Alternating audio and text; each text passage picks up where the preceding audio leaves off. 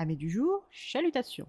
Pour les petits nouveaux, moi c'est Sekhmet et je vous souhaite la bienvenue dans mon podcast littéraire. Dans mon émission, je vais tenter trois fois par semaine de vous donner envie de découvrir des livres de tout poil, récents et moins récents. Alors, si ça vous tente, c'est par ici la suite. Aujourd'hui, je vais vous présenter L'amour l'après-midi, cinquième volet des aventures des Hathaway de Lisa Klepa, publié aux éditions J'ai lu. Dans ce cinquième tome, nous retrouvons la Benjamine de la famille Hathaway, Béatrix Héloïse, 23 ans. Béatrix est au dire de sa famille et de la bonne société londonienne considérée comme une sauvageonne à demi civilisée. Elle préfère chevaucher vagabonder à travers les bois et les champs que de rester sagement assise dans un salon à discuter et à broder. Elle ne se cache pas non plus préférer la compagnie des animaux à celle de ses semblables. Son amour pour les animaux est sans limite et lui permet de justifier ses très nombreuses adoptions d'animaux blessés ou abandonnés d'espèces diverses et variées, allant du chat au hérisson en passant par l'éléphant, la chèvre, le mulet et le furet. Son atypisme et son anticonformisme ne redoutent, cela dit, pas tous les hommes, car même si Béatrix n'est pas une véritable madone, elle n'est nullement dénuée de charme. Sa peau laiteuse, sa longue chevelure noire, ses yeux bleus, sa silhouette fine et sa taille font chavirer le cœur de certains bons partis de Londres. Mais malheureusement pour eux, aucun ne mérite la réciprocité sentimentale de la jeune femme libre dans sa tête qu'elle est. C'est donc une Béatrix toujours célibataire et sans prétendant sérieux que nous retrouvons aux côtés de son amie Prudence Mercer dans l'intimité de sa chambre. Cette très jolie jeune fille au visage en forme de cœur, aux yeux verts et à la chevelure blonde est contrairement à la petite dernière des Hathaway, sollicitée par la jante masculine. Prévoir trop aux yeux de Béatrix occupée par son apparence, Prudence manque souvent de profondeur. Mais dans la cour des vanités qu'est la saison londonienne typique, elle est comme un poisson dans l'eau. Tout absorbée par ses cheveux, elle parle distraitement avec Béatrix d'un de ses prétendants les plus sérieux, le capitaine Christopher Fellan. Ce prétentieux jeune homme est tout ce que fuit Béatrix. Sophistiqué, bien né, capable d'évoluer avec aisance dans les sphères mondaines, avec un grand-père comte, une éducation classique et conventionnelle, devenu officier faute de mieux, fêtard et coureur de jupons avéré, qui par-dessus le marché s'est permis de dire d'elle que sa place était plutôt aux écuries qu'en société, lui ayant valu de nombreuses moqueries sous cap. Christopher est le second fils et n'a donc aucune vocation à hériter du duché et sa place de porte-étendard qui n'était que purement décorative au début est devenue concrète, l'obligeant à partir faire la guerre en Crimée pour le compte de Sa Majesté la Reine d'Angleterre. Prudence, qui a de très grandes ambitions pour ses noces, considère le capitaine Fellan uniquement pour son grade, car elle ne s'intéresse que très peu à sa conversation.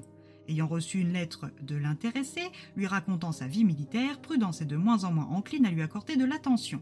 Mais Béatrix n'est pas d'accord avec son ami et trouve cette lettre bouleversante de sincérité de fragilité et demande sans embâche à son ami d'y répondre par politesse et par compassion pour ce jeune homme habitué à parader, obligé de faire la guerre loin des siens et de son pays. Prudence refuse et lui dit de le faire à sa place si elle veut vraiment qu'il obtienne une réponse. Alors même si l'honnêteté à toute épreuve de Béatrix est tiraillée à l'idée de signer une lettre du nom de son ami, elle ne conçoit pas non plus que le jeune homme vulnérable de la lettre ne reçoive pas de réponse. Béatrix écrit une première lettre, puis une suivante, et avant qu'elle ne s'en rende compte, elle écrivait des lettres d'amour à un homme qui n'avait aucun attrait ni aucun respect pour elle. À ce moment-là, elle décide de lui écrire une dernière lettre, mettant fin à leur correspondance et à la cour qu'il commençait à lui faire. Cette missive froide et polie n'est jamais partie pour la crimer, mais celle qu'elle a écrite avec son cœur, lui avouant ne pas être celle qu'il croit et lui demandant de la retrouver à son retour, si. Quand Béatrix s'en rend compte, son cœur panique et sa kleptomanie reprend du service, signe de son extrême agitation mentale. Durant son service militaire, le capitaine Fellan s'est montré héroïque, méritant à son retour les honneurs, ravivant ainsi l'intérêt mourant de la belle et opportuniste Prudence, fâchant par la même occasion les deux amis. Mais comme le savait déjà Béatrix, dans la vie il y a deux sortes d'amis, celle que l'on ne voit que lorsque tout va bien comme Prudence, et celle vers qui l'on peut se tourner lorsque tout va mal, comme Audrey, la belle-sœur du capitaine Fellan. Mais ce qu'ignore Prudence, c'est que Christopher n'en a que faire de la gloire. Ce qu'il veut, c'est retrouver la prudence des lettres et lui demander des explications concernant sa dernière et énigmatique missive. À son retour de Crimée, Christopher est accueilli par sa belle-sœur Audrey et sa mère, toutes les deux endeuillées par la mort de John, le frère aîné de Christopher. Donc, en plus de devoir gérer ses SPT, son syndrome du survivant, sa quête de celle qu'il aime, il va devoir affronter le courroux maternel, le deuil de son frère aîné et l'héritage d'un titre et de propriété qu'il n'est pas formé à gérer et diriger. Sa belle-sœur, qui est accessoirement la meilleure amie de Béatrix, connaît la vérité sur les lettres et les raisons qui ont conduit Béatrix à lui écrire la première fois. Mais elle ne peut le lui révéler et lui indique que chercher et comment comprendre par lui-même.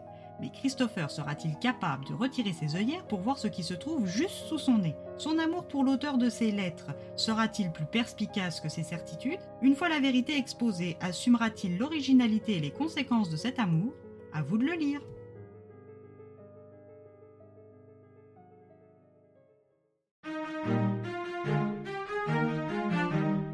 Dernier tome qui se dévore comme le précédent en deux coups de cuillère à peau. Une narration fluide, une plume agréable et des personnages attachants. Une lecture feel good et sans prétention. On valide. Et bien voilà, j'en ai fini pour aujourd'hui. J'espère que cet épisode vous aura plu et vous aura donné des nouvelles idées de lecture. Si vous souhaitez découvrir d'autres petits bonbons littéraires tout droit sortis de ma bibliothèque, je vous retrouve le jeudi 7 décembre prochain pour un nouvel épisode. Et si d'ici là je vous manque de trop, n'hésitez pas à me rejoindre sur mon compte Instagram, at les lectures de Sekhmet. Sur ce, chalut les amis et à la prochaine!